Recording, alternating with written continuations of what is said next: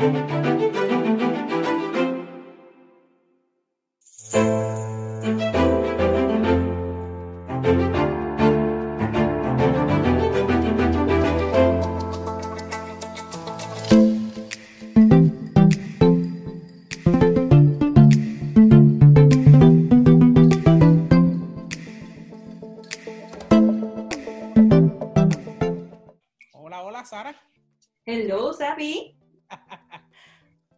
¿Cómo estás? Estoy bien, ¿y tú? ¿Cómo están ustedes? Todo bien, mi por ahí veo hace tiempo que no veía esa carita en los podcasts, Ani, Nanaí, perdón. es que le, le decimos Nani de cariño. Sí, sí. Hola, hola a todos, ¿cómo están? Hola, hola, aquí estamos esperando, ¿verdad? Que se vayan conectando las personas, pero a los que se han conectado ya, que nos están viendo, los, le damos la bienvenida a un programa súper especial. No es tanto programa, es como tipo relax conversación, este, tomándose el cafecito, ese tipo, ¿verdad? Cafecito agua. Ajá, cafecito, agua, lo que sea que, se- que se esté tomando, ¿sabes, Ana? ahí? Agua, agua. Pero de verdad que, ¿verdad? Que se siente, aunque, ¿verdad? Aunque por la cuarentena, pues estamos Súper lejos. estamos lejos, pero gracias a Dios por la tecnología, ¿verdad? Que podemos usarla y que podemos estar todos juntos otra vez, nuevamente. Primero, gracias a Dios por la tecnología y segundo, gracias a Dios porque tenemos a alguien por ahí, ¿verdad? Tenemos a Anaí con nosotros hoy. Así que- Volví. Y ahí volvió, sí, ya ahora. Sí, todo el mundo está en, en arena esperándote. No, claro. Sí, ya sé. Vamos a ir viendo los, los comentarios de, de los hermanitos, a ver qué nos, qué nos van diciendo luego. Sí.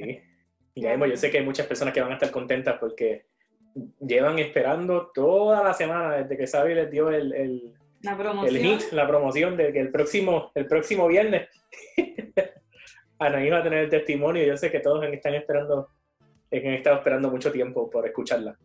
No, así es. Se, se van a volver este, volviéndose loquitos, se volvieron loquitos, pero eso es bueno. Somos locos en Cristo Jesús. Locos en Cristo Jesús. Nosotros, nosotros siempre nos catalogamos, somos unos locos y loquitos en Cristo Jesús. Para Somos locos por. Jesús porque hemos visto que Él siempre ha, saca la cara por nosotros y, y hace, lo, hace lo inimaginable este, y siempre nos sorprende. Ahí le dio alergia, perdón, que es que el, el, el oak y el hongo están altos. Otra vez. Ay, no. Qué pesadilla. Bueno, pues este um, queríamos pues comenzar y, y aquí el chico Sabi que nos iba a dirigir con una oración, por favor. Sí, claro. Así que donde estemos, inclinemos el rostro, y cerremos los ojitos y oramos. Padre nuestro que está en los cielos, santificado sea tu nombre. Gracias, Padre Celestial, por darnos la oportunidad eh, de no solamente ver cuán maravilloso tú eres, sino también eh, que otras personas puedan entender cuán grande y misericordioso tú eres con cada uno de nosotros. Padre Celestial, te pedimos que bendiga a cada uno de los hermanos que nos están viendo ahora mismo, que nos están escuchando. Eh, bendice, sigue bendiciendo a nuestras familias y sé con cada una de las personas que siguen en sus hogares por el virus y con cada una de las personas que trabajan en los hospitales arduamente para mantener todo en orden. Diríamos siempre, Padre, y todo te lo pedimos en el nombre de tu amado Cristo Jesús. Amén. Amén. Amén. Les recuerden que estamos aquí en Facebook, pero también estamos a la misma vez en YouTube. ¿Me corriges? Sí, no, estamos en YouTube. Estamos en YouTube en vivo y justo aquí en Facebook también en vivo. Que el que no pueda conectarse en Facebook nos consiga en YouTube. Luego que termine este, la presentación, pues entonces eh, sale en las demás plataformas digitales. Así mismo es, y si, qué sé yo, no, pues no tienen Facebook, o dudo que haya alguien que no tenga Facebook, ¿verdad? Pero sí, qué Ay, sé yo, ay.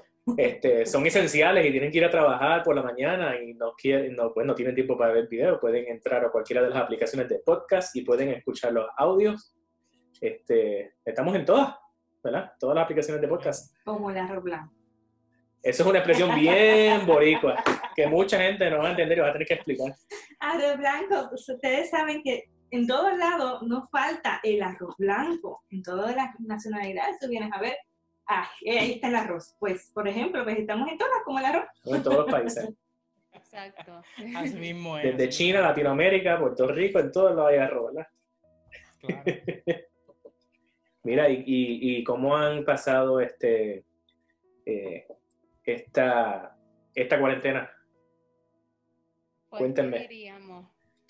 Aquí, encerrados, comiendo, Extrañándolos a ustedes. extrañando estar con ustedes, este, en familia, este, nada, viendo televisión, leyendo, viendo. Al principio veía muchas noticias, ya no tantas, porque como que me saturé. Ahora veo un poquito así para estar al tanto, pero Al no saturándome tanto. Pero Sí, porque es que muchas noticias, este, much- Abruma. abruma, abruma abruma mucho. demasiado.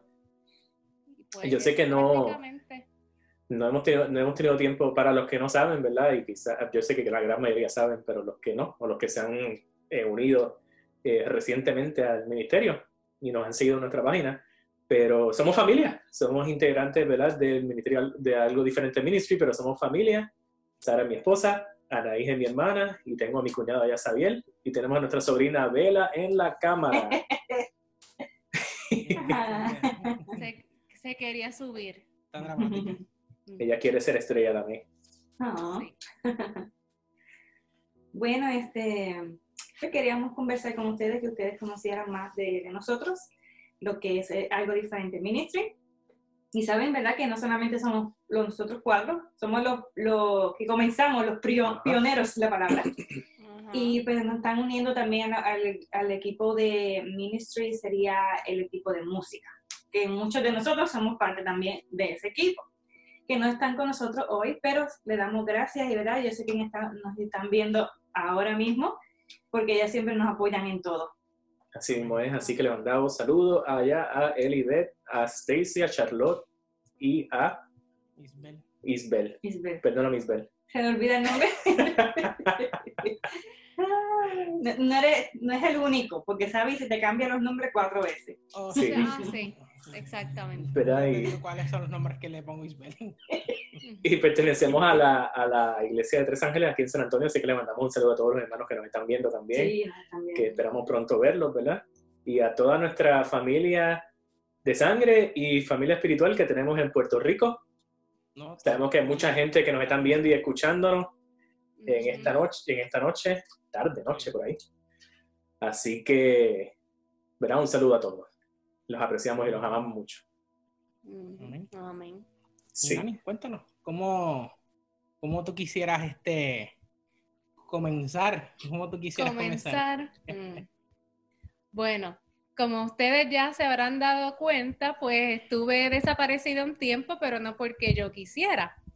Este, esto en septiembre, eh, para ser exacta, septiembre 16 del año pasado, pues yo sufrí un accidente, pero quiero que, este, pues, hablarles un poquito de lo que estuvimos haciendo días antes del accidente.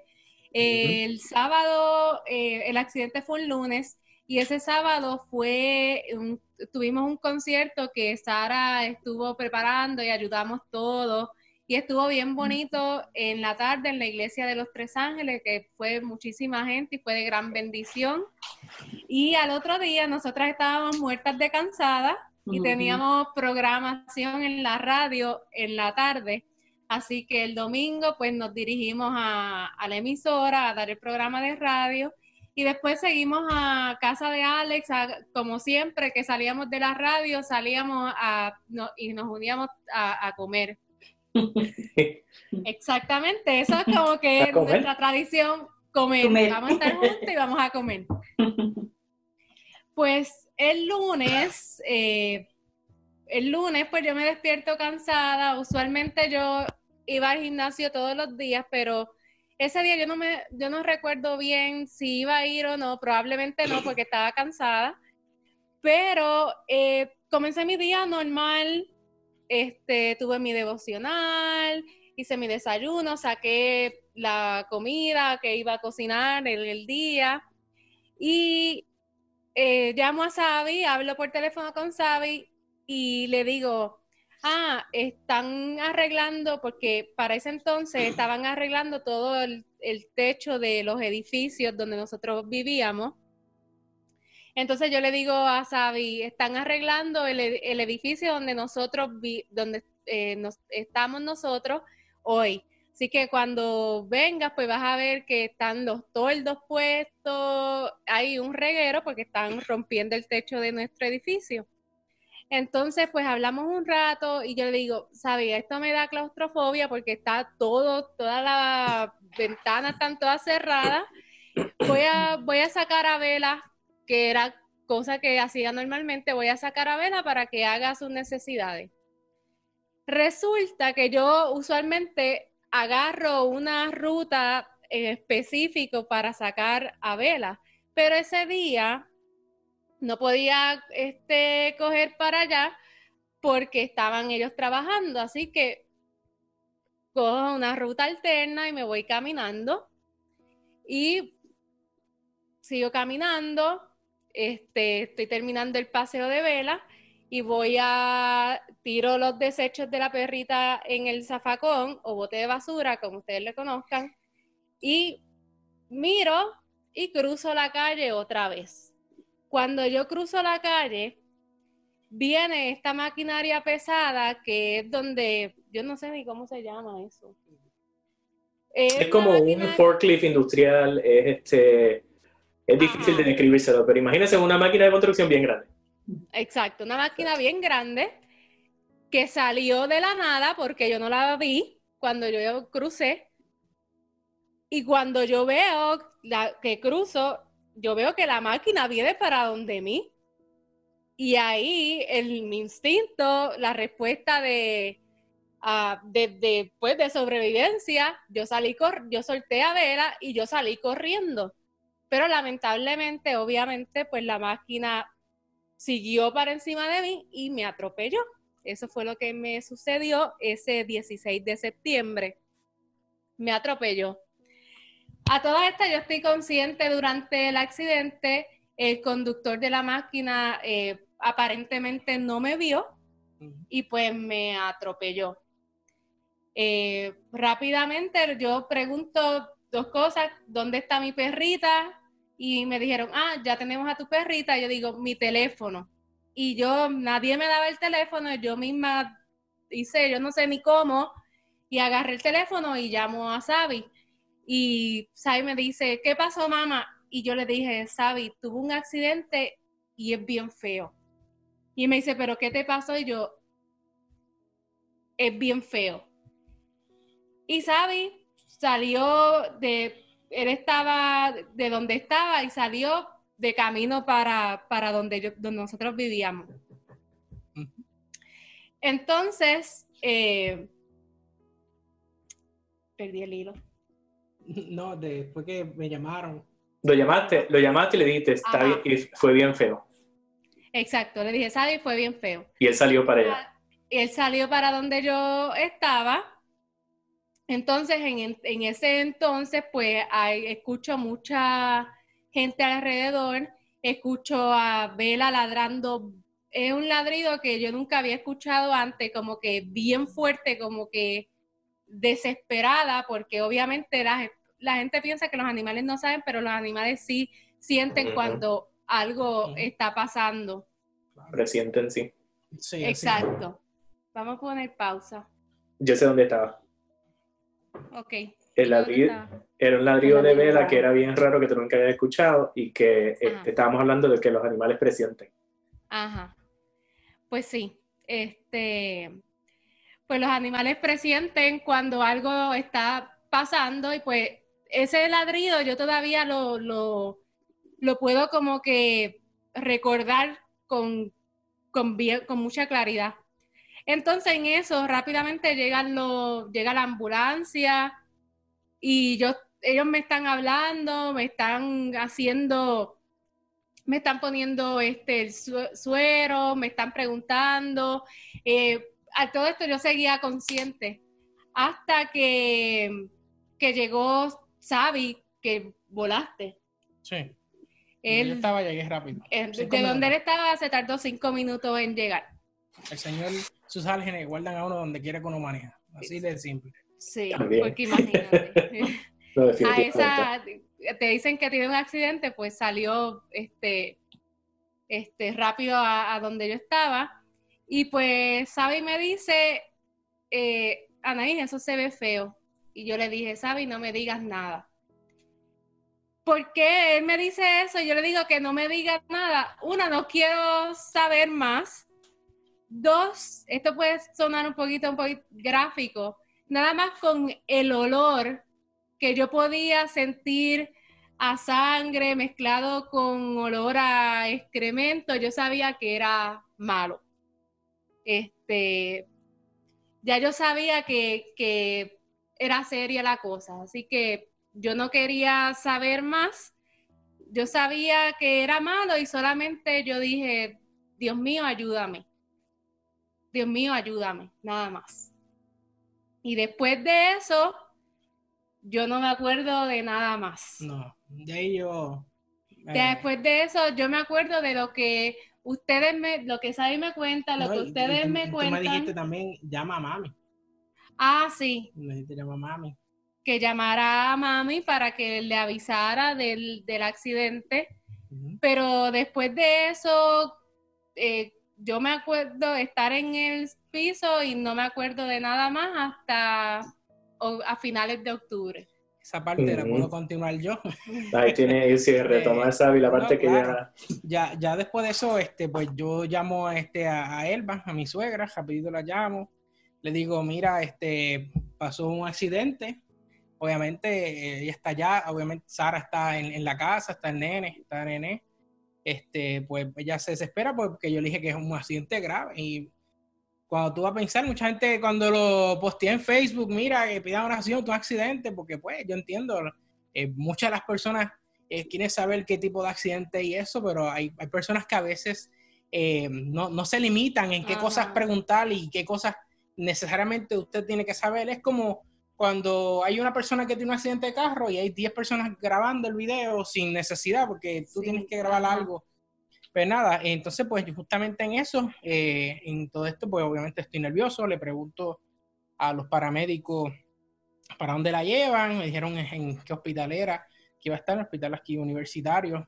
Entonces, justamente en eso, eh, Alex me llama, porque pues yo no tenía mente para llamar a Alex, que- porque me dijo que Sara le dijo. Entonces Alex me llama, yo le digo, él justamente sale, deja el trabajo que él tiene como enfermero y va de camino también, este, que por lo menos él estaba más cerca, porque él tenía que cruzar la calle, igual tiene que caminar bastante.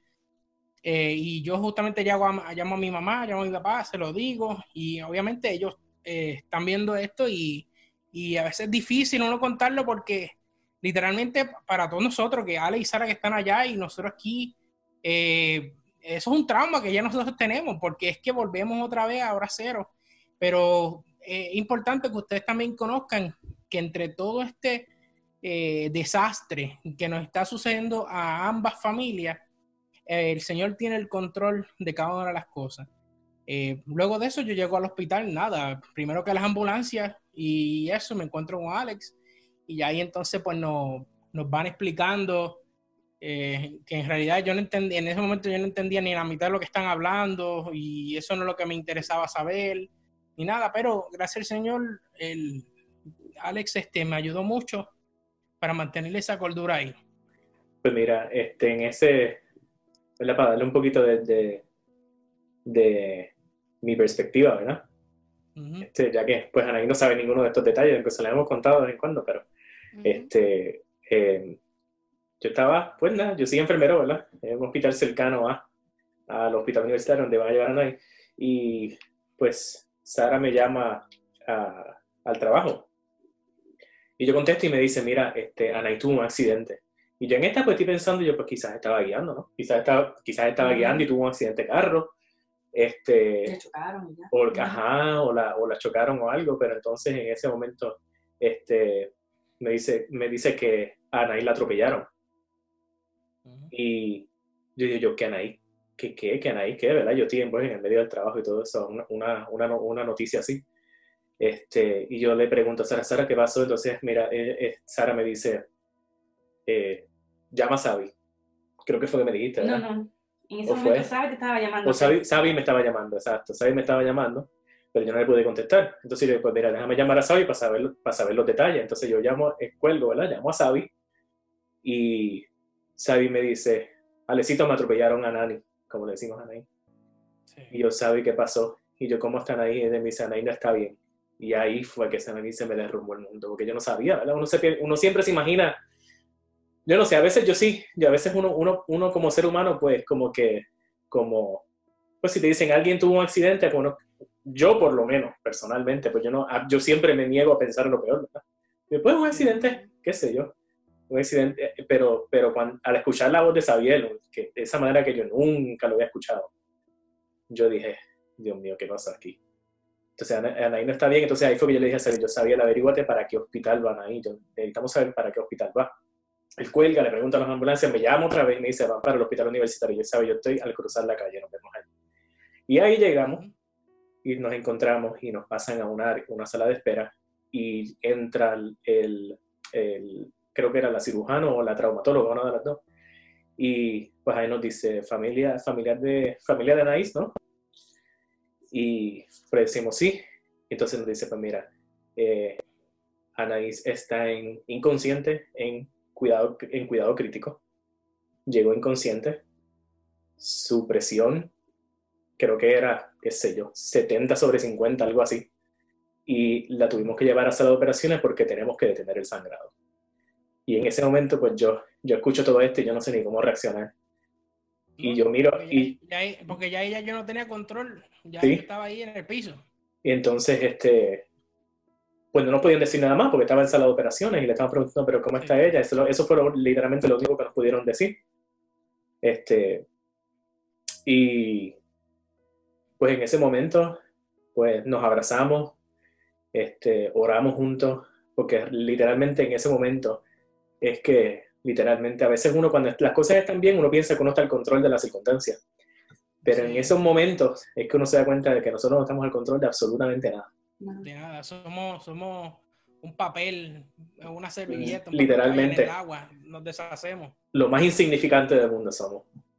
Y ahí, ¿verdad? Con, con, con corazones rotos, pues oramos a Dios porque en ese momento, ¿verdad? Reconocimos que lo único que podía hacer algo en ese momento era Él. En ese momento era Él. Y pues como yo comenté en, en, en un podcast anterior, yo creo, pues uno como profesional de la salud, pero cuando a uno le, le, le dicen y te describen la situación, pues yo sabía que la situación realmente pues no podía ser mucho peor de lo que estaba, con lo que estaban describiendo, ¿no? Y pues a veces uno como que la, la mente, la mente humana como que, como que traiciona a uno y, y el enemigo y Satanás como que trata, trata de, de- ya estás, ya estás en el, como dicen, en el, En el- fondo del, del pozo, pero si lo quieres hacer más profundo todavía eh, o enterrarte dentro de él y taparte. Ujú. Pero pues en ese momento oramos, Abel y yo, y ¿verdad? nos tranquilizamos, nos movieron a la sala de espera y ahí lo único que podemos hacer es esperar. Y pasaban las horas y las horas. Y seguían pasando una, dos, tres, cuatro, cinco. Yo no me acuerdo ni cuántas horas fueron en ese momento. Pero ah, en ese momento era que eh, eh, eh, pues le damos también gracias a, la- a las personas que tuvimos de apoyo, ¿no? Llegaron, el, gracias al, al pastor Samuel Alter, llegó, llegó allí también, ahora con nosotros, a ayudarnos, este, el, el hermano Juan, y me disculpan porque yo sé que había más gente, pero realmente ni, ni, ni recuerdo, la quizás hermana, ahí la hermana Ángeles también. Sí, Eh, llegaron muchas, Fueron Ujú. varios hermanos de iglesia y amistades cercanas que, que, que, que, pues, ya no están acá en San Antonio, Ujú. pero que estaban en ese tiempo viviendo aquí y nos acompañaron en ese rato. y pues resulta que termina, que termina esa cirugía, Ujú. eh, salen los cirujanos y dice, pues mira, por ahora logramos detener la mayor parte del sangrado y Anaís eh, fue transferida a intensivo, eh, a intensivo quirúrgico. Y allí pues nos las dejan, ah, pues subimos, ¿verdad? Con con- junto con toda la escuela, con todas las personas, pero nos permiten ver a Anaís por primera vez. Sí. Y Y eso eran ya casi las... Yo no sé ni qué hora era. o Ujú. ocho de la noche. Era, era tarde ya en la noche. Desde Ujú. la... 10 y 50 y pico, 11 de la mañana que había pasado. No, Sí. eso no fue a 11, 11 y media por ahí. Sí, pero como las 11 y media, sí. Pero eso, eh, Mucho. ya, ya cuando pudimos ver a buen verano ahí, yo creo que eran, qué sé yo, 7, 8 de la noche, yo creo que eran. Ujú. Ah, Ahí sentimos más tranquilos. y en el momento en, en que yo la vi a ella, para mí fue traumático también. Porque, pues, eh, obviamente, ves una pausa, ¿sabes? Este, no sé si puedo, ¿puedo dar detalles Sí, de, de Anaís entubada y eso, así. sí, sí, Yo creo, tranquilo. yo creo que sí, ¿verdad? Sí, sí, sí. No, sí, no. eh, que los hermanos que no están escuchando sepan que de, eh, de, de realidad de, de lo complicado que era y este toda la Sí. situación eh, entiendan que, que Dios hace milagros, por eso estamos haciendo esto. Este, no, no te preocupes por eso. Lo que no podemos enseñar son fotos ni nada de eso todavía. No, no, no, claro, claro, claro. Este, eh, cuando Ni todo esto el lugar, no, ni- Ni nada de eso. eso. Ujú. Este, pero no, no, zumba Ok, por ahí para abajo, porque eh, cada uno de nosotros, el testimonio que estamos haciendo de ahí, pero cada uno de Es de nosotros todos. vivimos eh, el- Sí. la, esto de una manera diferente y así como que la, la- la historia sigue, porque eh, los meses que Anaí estuvo desde ese momento sin saber hasta casi mitad de octubre, que es que ella empezó a despertar, que luego ella le va a mencionar cuando ella se empieza a acordar, ya habían pasado casi 24 cirugías, ¿me entiendes? Y, y ha pasado mucho tiempo, pero no, sí, todo tú Sí. menciona lo que te acuerdas y lo que no puedes.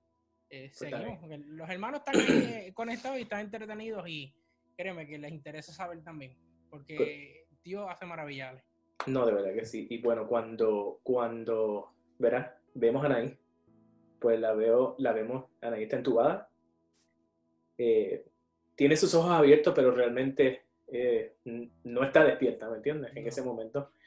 Y pues lo que yo veo ante mis ojos son a un, yo diría, qué sé yo, son como, como un grupo de 10 médicos, entre médicos, enfermeros, eh, terapia respiratoria, todo el mundo, eh, todos alrededor de Anaís.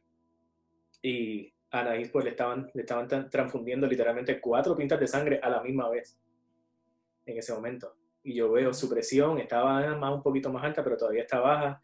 Y veo que le están manteniendo su presión artificialmente a través de medicamentos. Y yo en ese momento yo, Dios mío, ya en ese momento yo no sabía ni qué pensar realmente. Yo Dios lo deseo, Dios mío, por favor, ayúdala a que ella pueda salir de esto. Eso es lo único que yo pensé. Ujú. Y pues es literalmente ah, el día número uno y fueron, eh, No, el día- Ah. uno de los el día más largo yo creo que en nuestra vida, porque sí, eh, después de eso, pues tú sabes que, claro, estábamos todos los días, todos los días. A ti y a mí nos llamaban en las Múlt- madrugadas y en las noches. múltiples cirugías. múltiples días realmente sin dormir, porque pues cada Anaí la tenían que llevar sin, eh, porque en, ese, en esa primera cirugía realmente no detuvieron el sangrado completamente, más no era el único problema que Anaí tenía. Eh, ah, no sé si pues Anaí quiera dar más detalle luego de eso, pero pues Anaí tenía múltiples fracturas.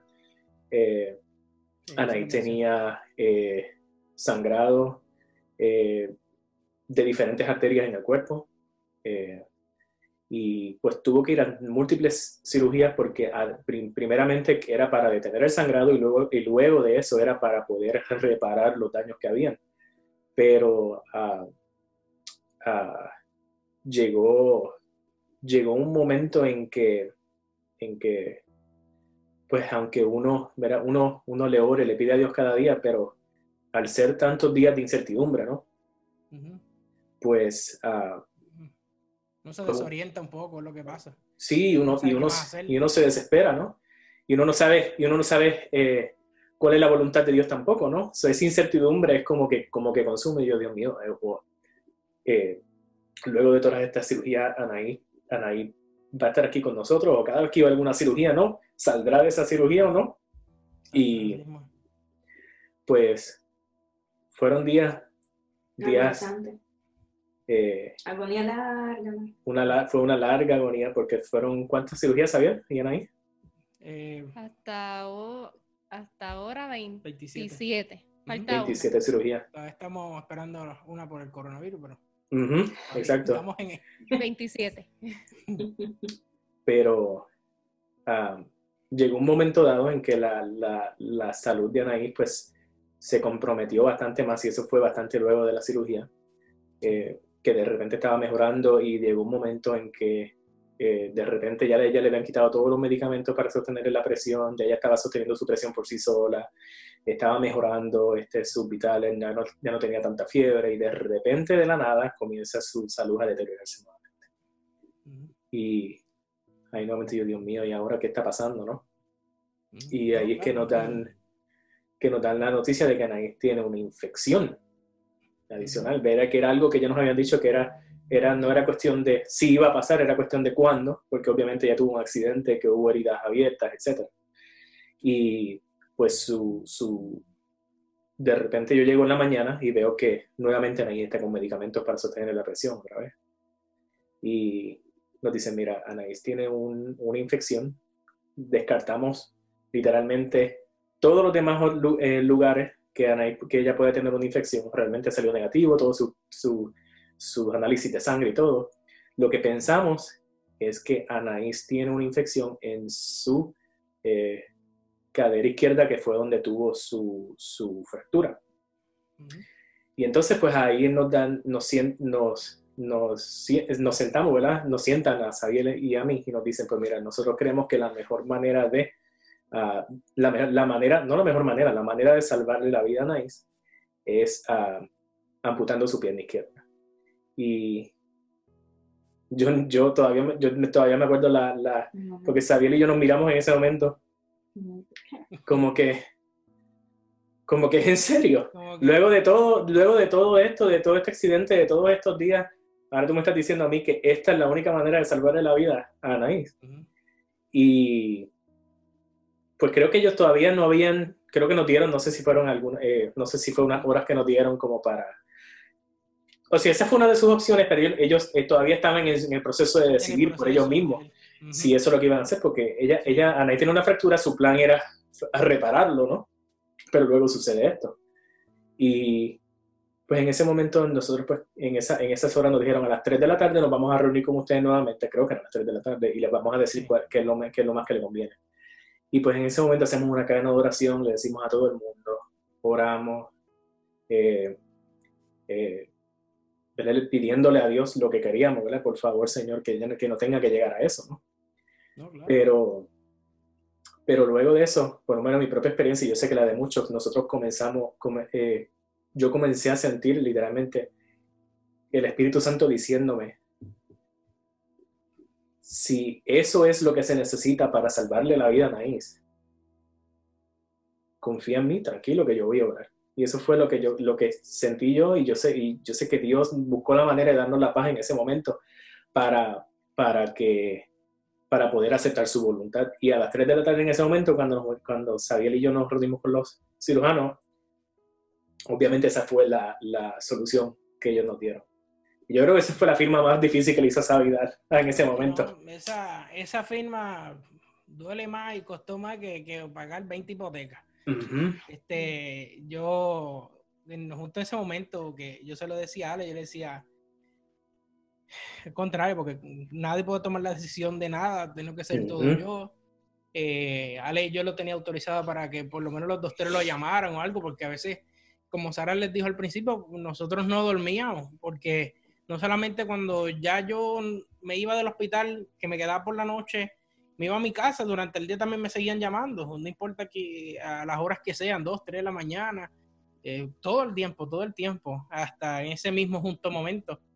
Eh, y, y, no, no, fue, fue bien difícil y gracias al Señor, te digo, este, Alex, porque estaba, mi mamá estaba conmigo y estaba tu mamá contigo, porque créeme, si ninguna de las dos hubiese estado allí, nosotros dos solos somos inútiles, definitivamente, porque fue una decisión bien difícil y cuando filmamos, cuando yo filmé eso, luego entonces pues nos fuimos este, con, con mami y Elba que estaban en el, en el, en el jardín que tenía el hospital y se lo dijimos y claro, este, como madres al fin, pues ambas lloran, ¿me entiendes? Porque era bien difícil para todos nosotros y pues a todo esto ella no tiene, Anaí no tiene la menor idea de lo que nosotros, o sea, porque no todo el mundo entiende a veces las relaciones que, que tienen con los suegros, pues lamentablemente los hermanos que nos ven, si ustedes tienen unos suegros que, que son malísimos, bueno, allá ustedes, eso es su problema, gracias Dios, la mía es buenísima y es un palo y yo no tengo problema con ella, es la mejor que, que el Señor me pudo dar, igual que a mi mamá. Pero fue bien difícil, eh, eh, tal vez para ella, o sea, eh, en ver como que contra.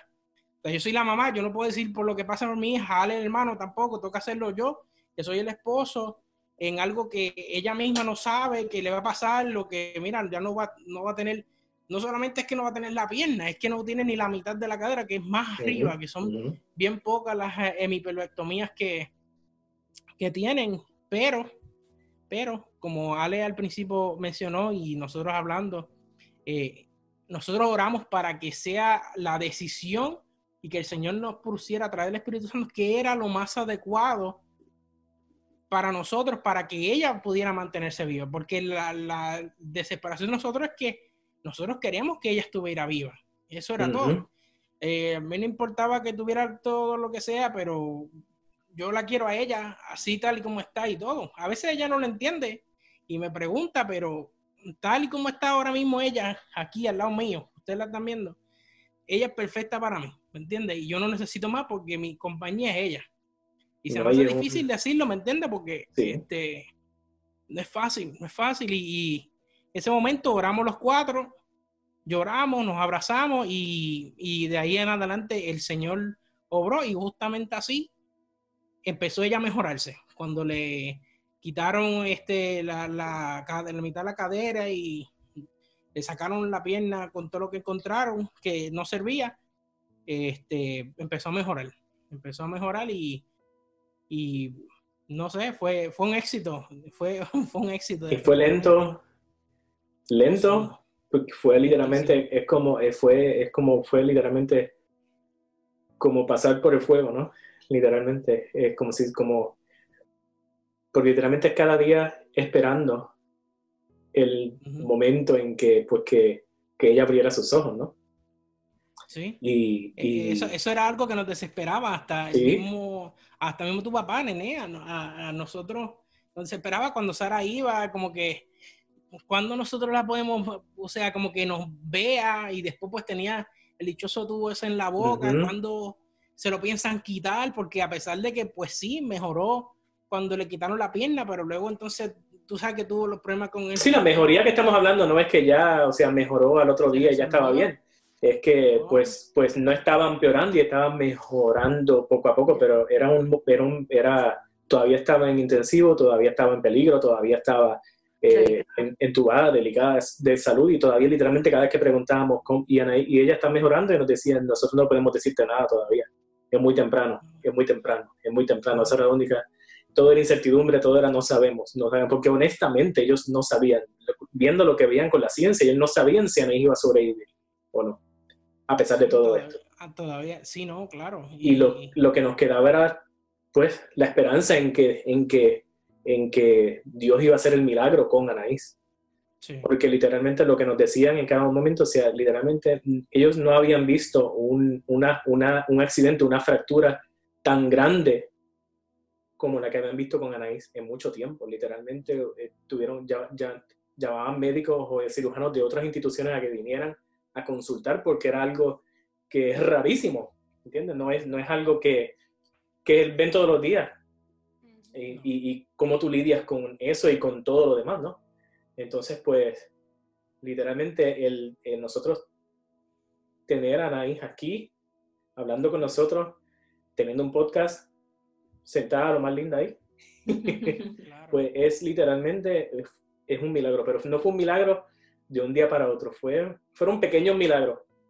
desde el principio, desde el primer milagro que fue que Anaís pudiera, que Dios le salvara la vida a Anaís en el momento que sucede el accidente. Para mí ese fue el primer milagro.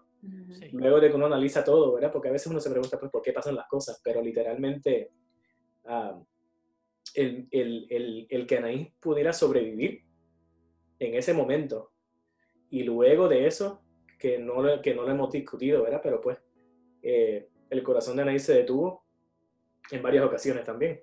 Sí. Creo que de camino al hospital y luego en, en una de las cirugías también. Y y a lo, a lo que me estoy refiriendo es que su corazón se detuvo y la tuvieron que revivir. A eso es lo que me estoy refiriendo. Y, eh, y esos detalles nosotros los vinimos a ver ya mucho Ujú. tiempo después porque, claro, con la salud mental que nosotros teníamos en ese momento, no- nosotros eh, no teníamos capacidad o cabeza para que nos estuvieran Ujú. diciendo eso. So, ellos se omitieron en decirnos eh, esa información y fue- muy buena porque en realidad... Este, fue Hasta el final nos dijeron, Sí. sí, Sí. Pero yo quería dar mi tu partecita. parte, tu perspectiva, sí, ya así no iba a decir. La dejaron, te dejaron muda. No, Pero tú, tranquila, este podcast no tiene límite de tiempo, tú sigue. no.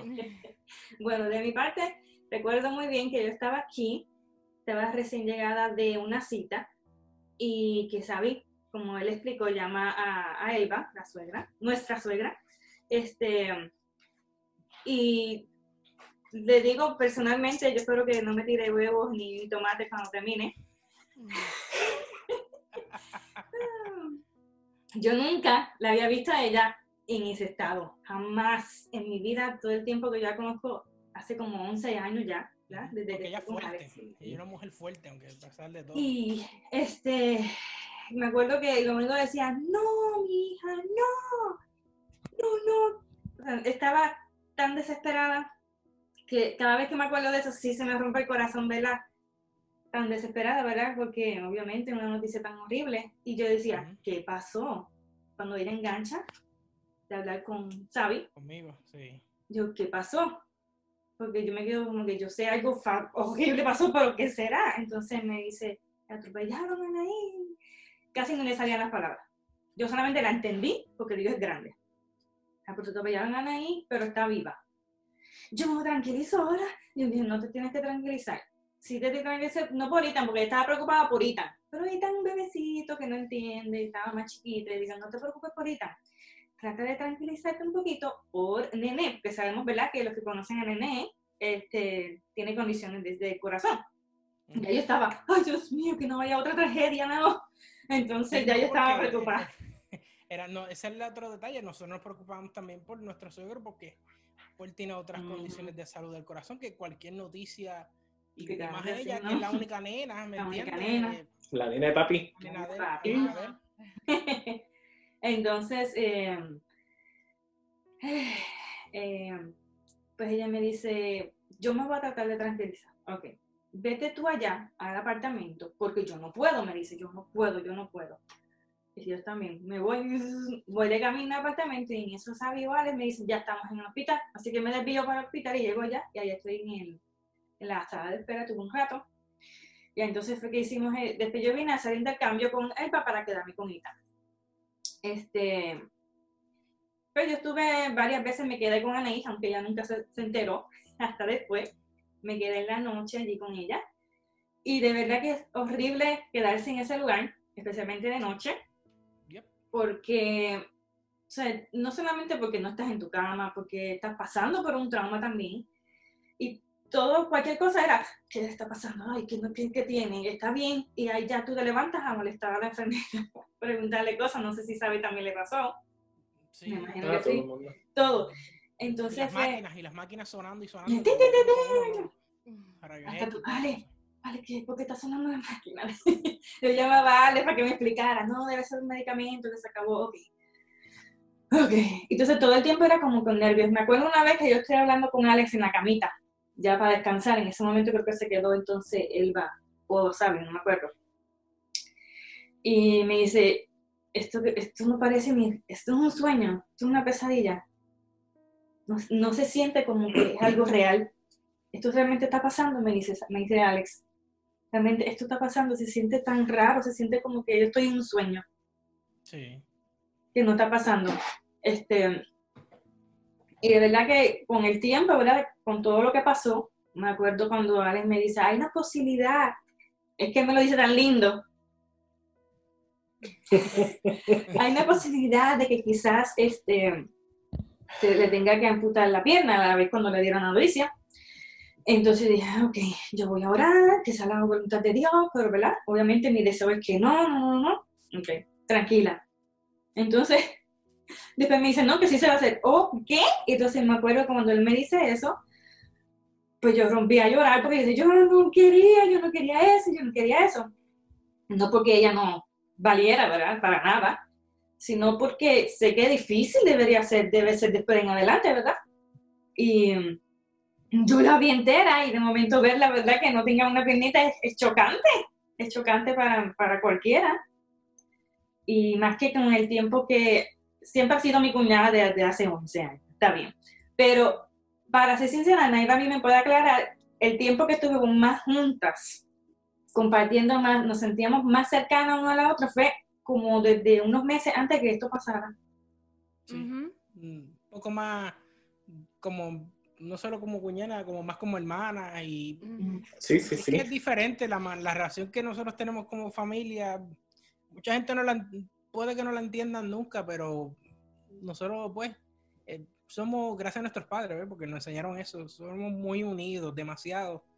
Eh, como Alex como hermano, como Anaí, igual yo con Sara como cuñado, o sea, el, el, el cariño que nos tenemos es demasiado, ¿me entiendes? Y es Pero yo diría que nos unimos ahí más porque empezamos con los podcasts, empezamos a hacer las programaciones diferentes en la iglesia, estábamos en la radio. Entonces, para coordinar todas esas cosas teníamos que estar más en comunicación y pues ahí fue que empezamos a, estar más, más unidas y conectadas porque teníamos, tenemos el mismo fin y, y, pues yo diría que, pues, que fue por eso. Sí, definitivamente con esta experiencia es lo último que voy a decir. No, no, no, no. habla, habla, tranquila. Este, definitivamente con esta experiencia yo diría que en cada día desde que comenzó ese, esta, esta, um, este trauma para todos, especialmente para Anaís, em, es una clara realidad de los ángeles de Dios peleando por la vida de Anaís definitivamente. ¿Verdad que sí? Satanás quería acá y ellos allá. ¿Quién me lo imagina así? Él tratando de arrancar de un lado y ellos poniendo del otro. Es una lucha entre Dios y Satanás porque hay mucha gente que no quiere mencionar la palabra Satanás porque primero quizás le tiene miedo o quizás este, piensan que no existe. Pero la palabra de Dios es clara, el enemigo sí existe, el enemigo está ahí y es lo que él hace para destruir familias, para destruir personas y separarlas de Dios por completo y al punto de, perderlos y que, mueran en la perdición. Y um, un ejemplo grande que podemos ver de, del poder de Dios, por sobre todo, que, lo que Satanás agarra un papel y lo estruja y lo hace una bolita, Dios vuelve otra vez, lo prepara, lo hace nuevo y lo hace mucho mejor.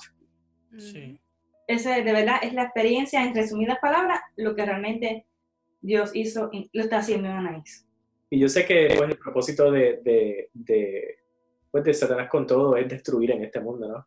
Y en el, en el, momento, pues, que, como se dice, que más, eh, pues, activo estábamos, ¿no? Con, En haciendo cosas para él, ¿no? Como Anaís estaba diciendo, ellos tenían el, el, el, el ministerio radial de con Dios Escucha, ¿no? Dios Escucha. En, en, la emisora La Nuestra aquí en San Antonio, este ministerio, más estábamos organizando eh, eh, eh, eventos especiales en la iglesia, todo para la honra y gloria de Dios y de repente, ¿cómo Satanás piensa que él pues va, va a detenerlo todo, no? Viene y de repente ocurre este accidente, ¿no? Y, y piensa, ¿verdad? Pensaba él, pensaba Satanás que él iba a detenerlo todo, ¿no? y que, que, que, que tocando la vida de, de, de, de, alguien tan, de una persona que amamos tanto, ¿verdad? Como, como, como nuestra familia, como Anaís específicamente, pensaba pues que, que, que, nos iba a derrumbar, pero literalmente si no hubiera sido por, por la gracia y por el Espíritu y por el Espíritu Santo de Dios, ¿verdad?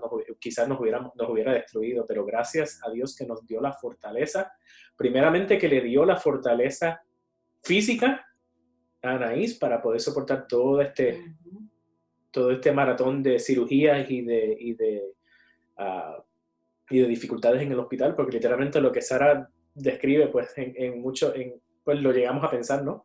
De repente Anaís mejoraba y de repente eh, se, descompensaba y de repente, pues, hasta, hasta diálisis de repente llegaron a ofrecer. Son demasiados detalles para compartir con ustedes, ¿verdad? Pero, pero para que tengan la, eh, pues, la idea. Pero a pesar, como dice, a pesar de la lluvia, ¿no? Como dice la canción, a pesar de todo lo que sucedió, literalmente nosotros pudimos ver a Dios obrando frente a nuestros ojos con Anaí, literalmente. Y lo más, eh, lo más lindo que yo recuerdo de todo esto fue el día que Anaí me llamó. La primera vez que Anaí me llamó y me habló por teléfono. Yo no sé si Anaí se acuerda de eso o no. Sabrá. yo no creo que Anaí se acuerde mucho de eso. Pero, pero fue cuando Anaís pues tuvo la oportunidad literalmente de, de, hablar luego de tener la, la, la, traquetomía por tanto tiempo, que esa era otra cosa, que su primer intento, ¿verdad? Que Anaí, pues, Anaí la desentubaron, tenía su traquetomía y, y, y la primer, primer intento que hicieron para que ella pudiera hablar, ella no pudo hablar. Eh, y pues nosotros, pues quizás hay, quizás hay otro momento, ¿no? Y sí, y ella, esa gente, mira, de, de verdad que el, el, el, staff o el personal de ese hospital, de verdad que yo Ah, yo no tengo manera de describir lo, lo, lo entregados que son. Ellos fueron los su vocación. De verdad que Dios los utilizó de una manera tan grande porque eran tan, a pesar, a pesar de la dificultad, eran tan pacientes y, tan, y, no, y nos transmitían tanta paz que literalmente quizás ellos ni lo saben, que Dios realmente los utilizó a ellos, pero literalmente nos tenían tanta paciencia, a veces nos decían solamente una persona, solamente dos, y de repente está bien, pasen dos más. Nos dejaban pasar porque pues nos veían que nosotros llevábamos meses ahí, estamos hablando de meses en el hospital. Y, y, Dios los utilizó tanto, pero esa llamada, me acuerdo de esa llamada, que me cambié de tema. Esa llamada cuando ahí me llamó y me habló por primera vez, de verdad que, que ya de ahí, yo mira, puede pasar cualquier cosa, pero ya yo sé que, que estaban feliz. Dios, Dios lo hizo. Dios lo hizo y pues quizás hubo alguna consecuencia física que realmente es insignificante ahora mismo, pero le salvó la vida a Anaís múltiples veces en este transcurso. No solamente el día del accidente, sino luego de eso. Y que Anaís tenga el privilegio de poder testificar en, o en un podcast, ¿verdad? Ante el mundo entero, que mucha gente está están esperando eh, por esto, pues de verdad que es una bendición. Y yo quería pues que preguntarle, ¿verdad? Que Anaís, si pudiera comentar cómo, cuál es tu, tu perspectiva de, de, todo lo que tú has pasado desde ese día hasta, hasta hoy, porque yo sé que, o sea, si no ha sido fácil para nosotros, yo sé que para ti esto no ha sido nada fácil. Y, y yo quisiera que, pues, que tú pudieras compartir con todos los que nos están escuchando hoy, ¿verdad? Eh, eh, pues tu perspectiva, cómo, cómo, cómo pues, desde tus ojos, ¿no? desde, dentro de ti, cómo tú te sientes con toda esta situación y cómo tú has visto a Dios obrando. Bueno, pues como yo les comenté al principio, desde el momento del accidente hasta todo lo que eh, Sabi, y Sara ya les contaron, pues yo no sé, porque yo estaba bien sedada y pues yo no me, yo no me acuerdo de nada, simplemente yo tengo cosas como que yo digo sueños que los veía a ellos y así, pero realmente yo no tenía conocimiento de eso hasta finales de octubre, que ahí es como que yo despierto y obviamente trato de hablar, no puedo hablar porque tenía la traqueostomía y pues fue horrible tú tratar de, de hablar y no poder hablar, tratar de escribir, no poder escribir porque las manos estaban bien débiles, yo no, no podía escribir y la enfermera viene y me informa de todo lo que yo pasé y me dice que yo no tenía mi pierna izquierda. Y para mí decirme eso, lloré y lloré y lloré minutos largos, pero era yo creo que yo no había llorado así nunca. Cuando me contaron todo eso y yo seguía llorando, pero parecía cuando abre la pluma, la llave, de tanto y tanto y tanto que, que lloré. Porque no entendía, no me acordaba el, la situación y por qué terminé sin amputando mi pierna, por qué terminaron amputando mi pierna, por qué ¿Por qué no puedo hablar? 20 mil cosas. Hasta que una semana después yo, pues ahí, pues trataron otra vez y, pude hablar, pero con todo y eso yo como que veía la situación un poco irreal. Y yo me acuerdo mucho que mami me decía, Anaís, tú sabes que tú tuviste un accidente. Y yo la miraba como que, tú estás mintiendo, yo no tuve ningún accidente, como que de, mi mente no, no captaba que, que yo había pasado por, por el accidente. Yo ni me acordaba en ese momento lo que a mí me había pasado. Y sabes que tú estás en el hospital y lleva muchos días aquí y yo, y me lo repetía una y otra vez, muchas veces hasta que yo caí en cuenta de, la situación y yo no sabía en qué hospital yo estaba. Y yo vengo y le pregunto, yo creo que fue a Alex, y yo, ¿y dónde yo estoy? Yo no sé dónde yo estoy. Ah, en el universitario. Ok. Yo nunca había ido al, yo, pues, yo, no me, yo no sé ni dónde está el hospital porque yo nunca he venido para acá. Ok. Y según pasaron los días, este, pues me iba enterando y ahí yo le preguntaba, pues le preguntaba a Sabi y le preguntaba a Alex y ellos me iban explicando este todo poco a poco. Y las enfermeras me veían, se ponían bien contentas. De verdad, cuando ya yo desperté y me, y me acuerdo de, ella, eh, en, verdad el personal, eh, súper bueno, realmente estaban dirigidos por Dios, se veía la mano de Dios, eh, pero realmente fue bien difícil, porque de estar normal, con mis dos piernas, súper activa, a verme en una cama que no me podía sentar así como estoy hoy, no me podía sentar, no me podía parar, no podía mover los brazos, las manos me temblaban de, porque estaba súper débil, eh, estaba súper extremadamente delgada, obviamente, porque yo no estaba comiendo, solamente me tenían nutrición. Y pues se me hizo difícil. Al principio yo decía, ah, estoy viva, la gente que venía me preguntaba, sí, estoy viva, la pierna no me importa, pero por dentro sí me, sí me importaba, sí me dolía, me, me pasó algo, un accidente, yo estaba completa, ahora no estoy como era antes, estoy pasando bien difícil, un momento difícil, eh, de momento el dolor del miembro fantasma, la pierna, el phantom pain, era horrible que yo gritaba y lloraba del dolor porque no lo soportaba. Fue momentos bien duros y difíciles. Después que me dan de alta en el hospital, ahí yo paso a un centro de rehabilitación. Y más difícil es empezar porque uno aprende a valorar las cosas más simples de la vida. El poder sentar, uno no tiene que pensar para sentarse, tú te sientas y, ok, ya me senté. En mi caso no era así, yo no me podía sentar, no, no tengo el mismo balance, yo llevaba meses acostada en una cama, no me podía sentar, eh, tengo que aprender a, tener fuerza en mis brazos para poder transferirme, para poder hacer mis cosas por mi cuenta otra vez poco a poco. Y así un sinnúmero de, de, de cosas que cada día era más dura, más dura, más dura. Y hay una cosa que a mí no me gustaba que me dijeran. Si alguien a mi lado decía, no es fácil, a mí me daba un coraje porque yo sé que no es fácil.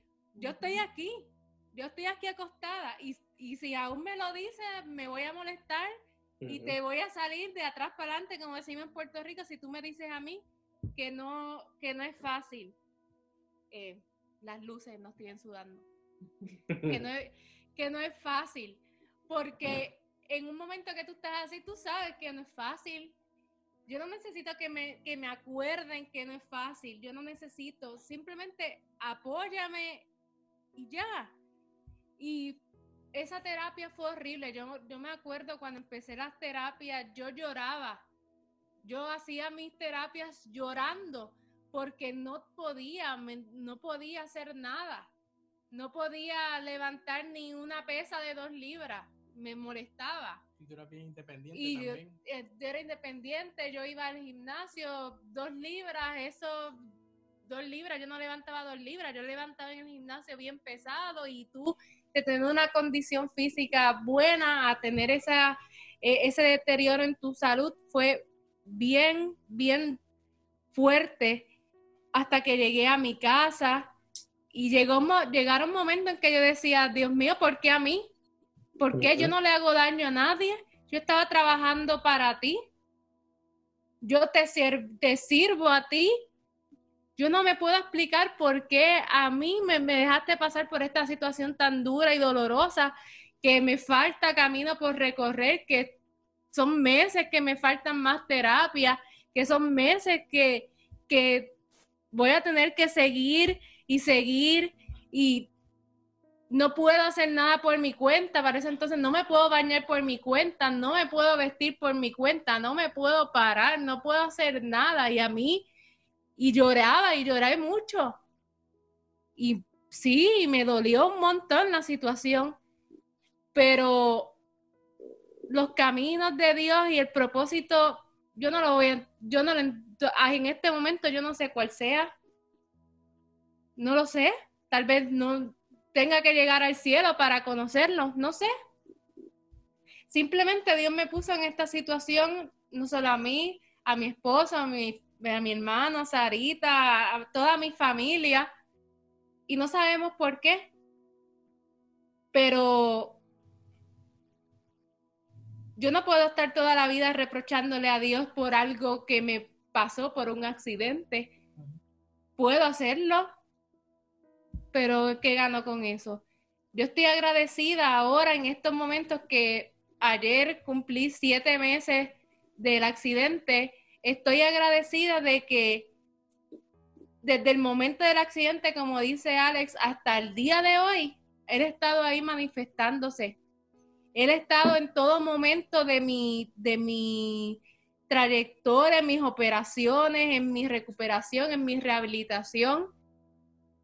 En cada momento yo he visto la gloria de Dios manifestarse, porque a veces yo pudiera sentir que, ay, me siento sola y en el hospital cuando estaba en las noches que no podía dormir, siempre yo estaba, repetía el Salmo 23, el Salmo 91 en mi mente, siempre, siempre lo repetía porque eso me, me calma, calmaba mi ansiedad y me ayudaba a entender mejor mi propósito aquí, el propósito que Dios tiene en mi vida y que todas las cosas que Dios hace tienen, Dios obra por senderos misteriosos. Y nosotros no vamos a entender jamás y nunca por qué pasan estas cosas. Pero está en mí en que yo siga hacia adelante o me quede hundida en la cama, en la depresión, reprochando por qué me pasó el accidente.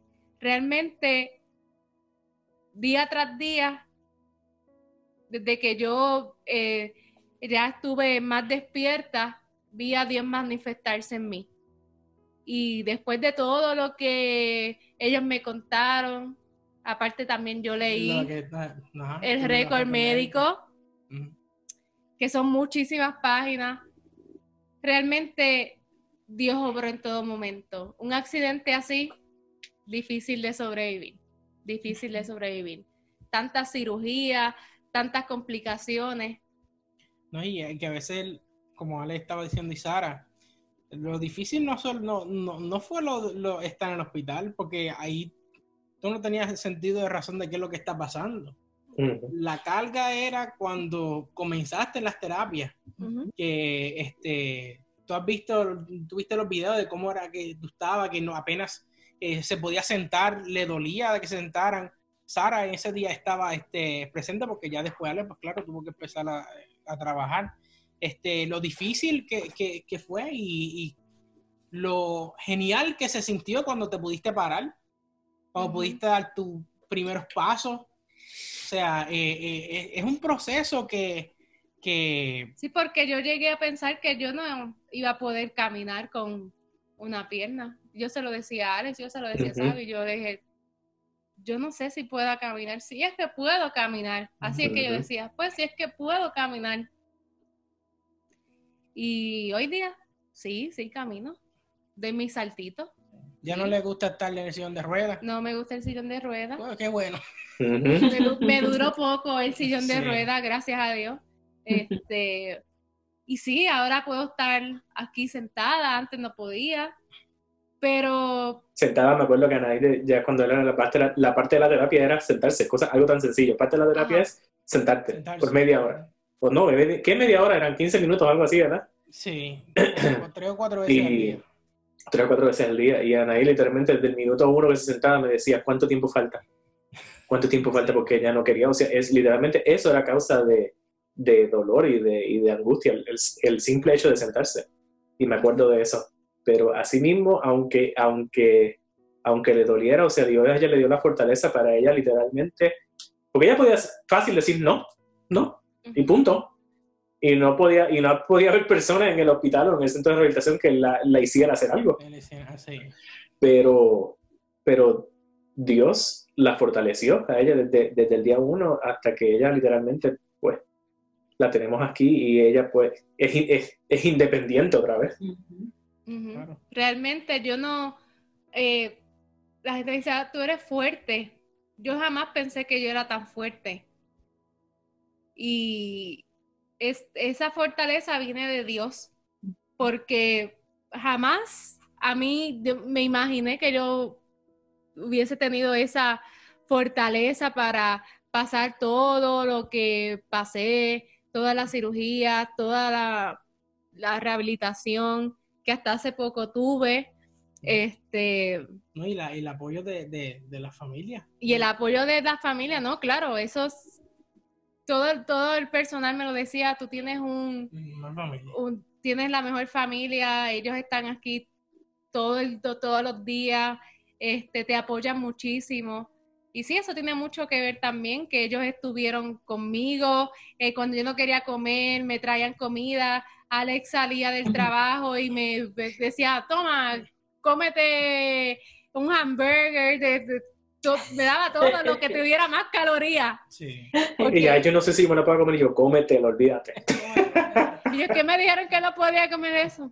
Cómetelo, cómetelo. Y yo me, me comía todo y así fui poco a poco recuperando eh, mi peso, mi fortaleza y hasta que, gracias a Dios, ahora pues con mi, mi piernita, pues puedo caminar y puedo hacer muchísimas cosas ya nuevamente por mi cuenta. Y quiero compartir eh, algo que un día estaba, veníamos de, de camino de casa de ustedes para acá y en el, en la, en, en la lista de música que teníamos salió una canción que se llama eh, No estoy solo y por eso el, eh, es que yo quise ponerle de título a mi testimonio, No estás solo, porque la canción te dice como que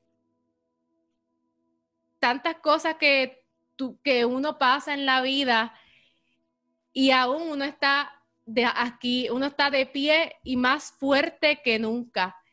Y todas estas cosas se y todo esto se debe a que uno pone su confianza en Dios. Si no pones tu confianza en Dios, te vas a sentir solo. No vas a, no vas a- a lograr nada de lo que tú quieras en, en la vida. Te vas a, vas a estar solo, siempre te vas a sentir solo. Y aunque tú digas, ah, aquí estoy, estoy solo, no, no lo estás. Tú tienes a Dios a tu lado en todo momento. Dios está conmigo en- desde, el- desde el día uno y sigue estando conmigo. O sea, en todo momento Dios está conmigo. Yo no me siento, nunca me sentí sola porque yo tenía puesta mi confianza en Él y tengo puesta mi confianza en Él. Si Él permitió que esto pasara, Él tiene un propósito y yo voy a estar aquí y voy a predicar y voy a hablar de lo maravilloso, del maravilloso milagro que Él ha hecho en mí. Y no me importa que no tenga una pierna, no me importa que tenga mil cicatrices, no me importa, porque estoy, estoy viva y eso es lo, eso es lo que cuenta, eso es lo, lo principal. Y yo estoy súper agradecida con Dios que nunca me dejó sola en ningún momento y yo pude sentir su mano sobre mí.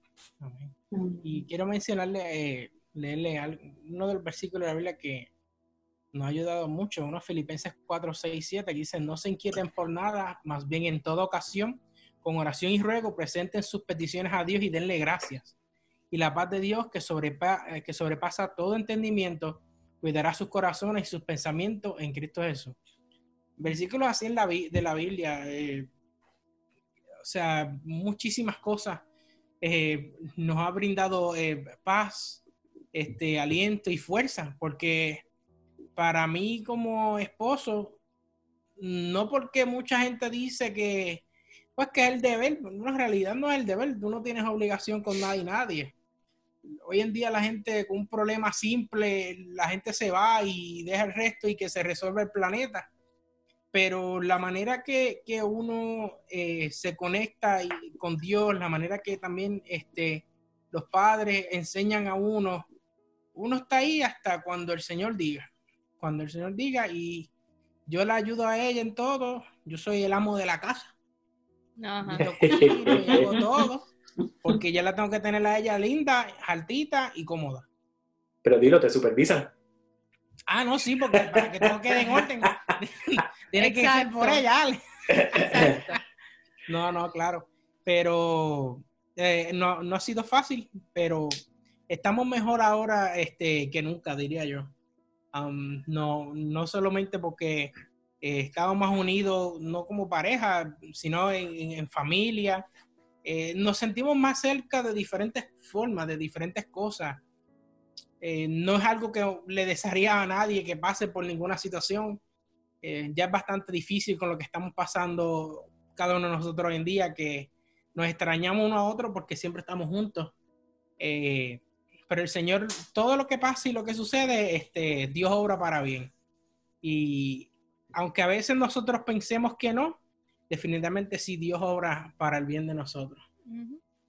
Amén. Recuerdo muy bien, perdón. Ah, no, no, no.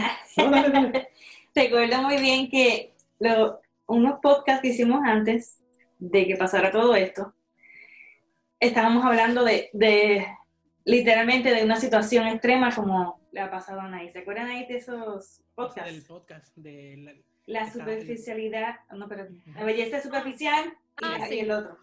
Y recuerdo muy bien que una de las palabras que Anaís dijo, eso tiró como una, una pregunta al aire, por decir así, que estamos dispuestos a pasar lo que tengamos que pasar por Él, por Cristo.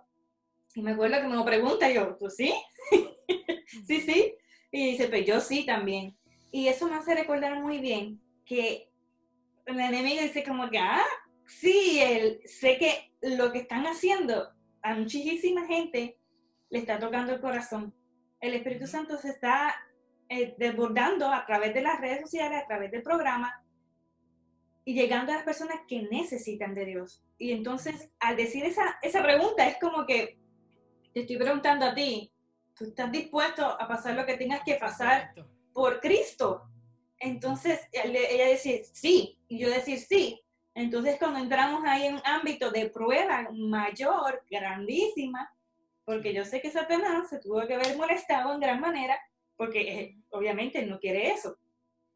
Y entonces ahí cuando yo veo como que la misma historia repetida como la historia de Job en, en la vida de Anaís. Exactamente, es el, casi igual.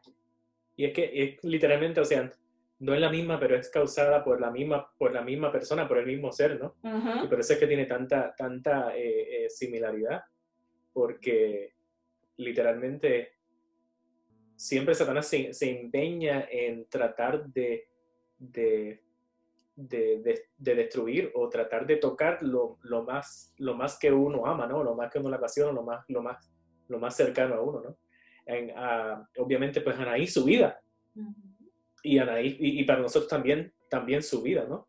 Y, y yo sé que, pues él no debe estar muy contento que no le salió, ¿verdad? Como tampoco le salió con Job, porque el, vers- yo, yo quería, yo quería mencionar un, un, ¿verdad? un versículo que fue, que, que para mí desde que sucedió todo esto, pues, pues me, me, me chocó mucho al principio, ¿no? Y, y pues ahora pues entiendo y, y, y alabo el nombre de Dios por eso, ¿no? Y dice, eh, es Job capítulo 1, capítulo 1, versículo 21, y mucha gente lo ha escuchado, que dice, y dijo, desnudo salí del vientre de mi madre y desnudo volveré allá. Estamos hablando de este Job, ¿no? En, en su peor momento, ¿no? Ya sí perdió cuando lo perdió todo y hasta, y hasta su, su misma esposa, ¿no? Le dijo, yo maldice a Dios y muérete, ¿no? Imagínate, imagínate en qué momento, en qué lugar ella estaba. Él estaba.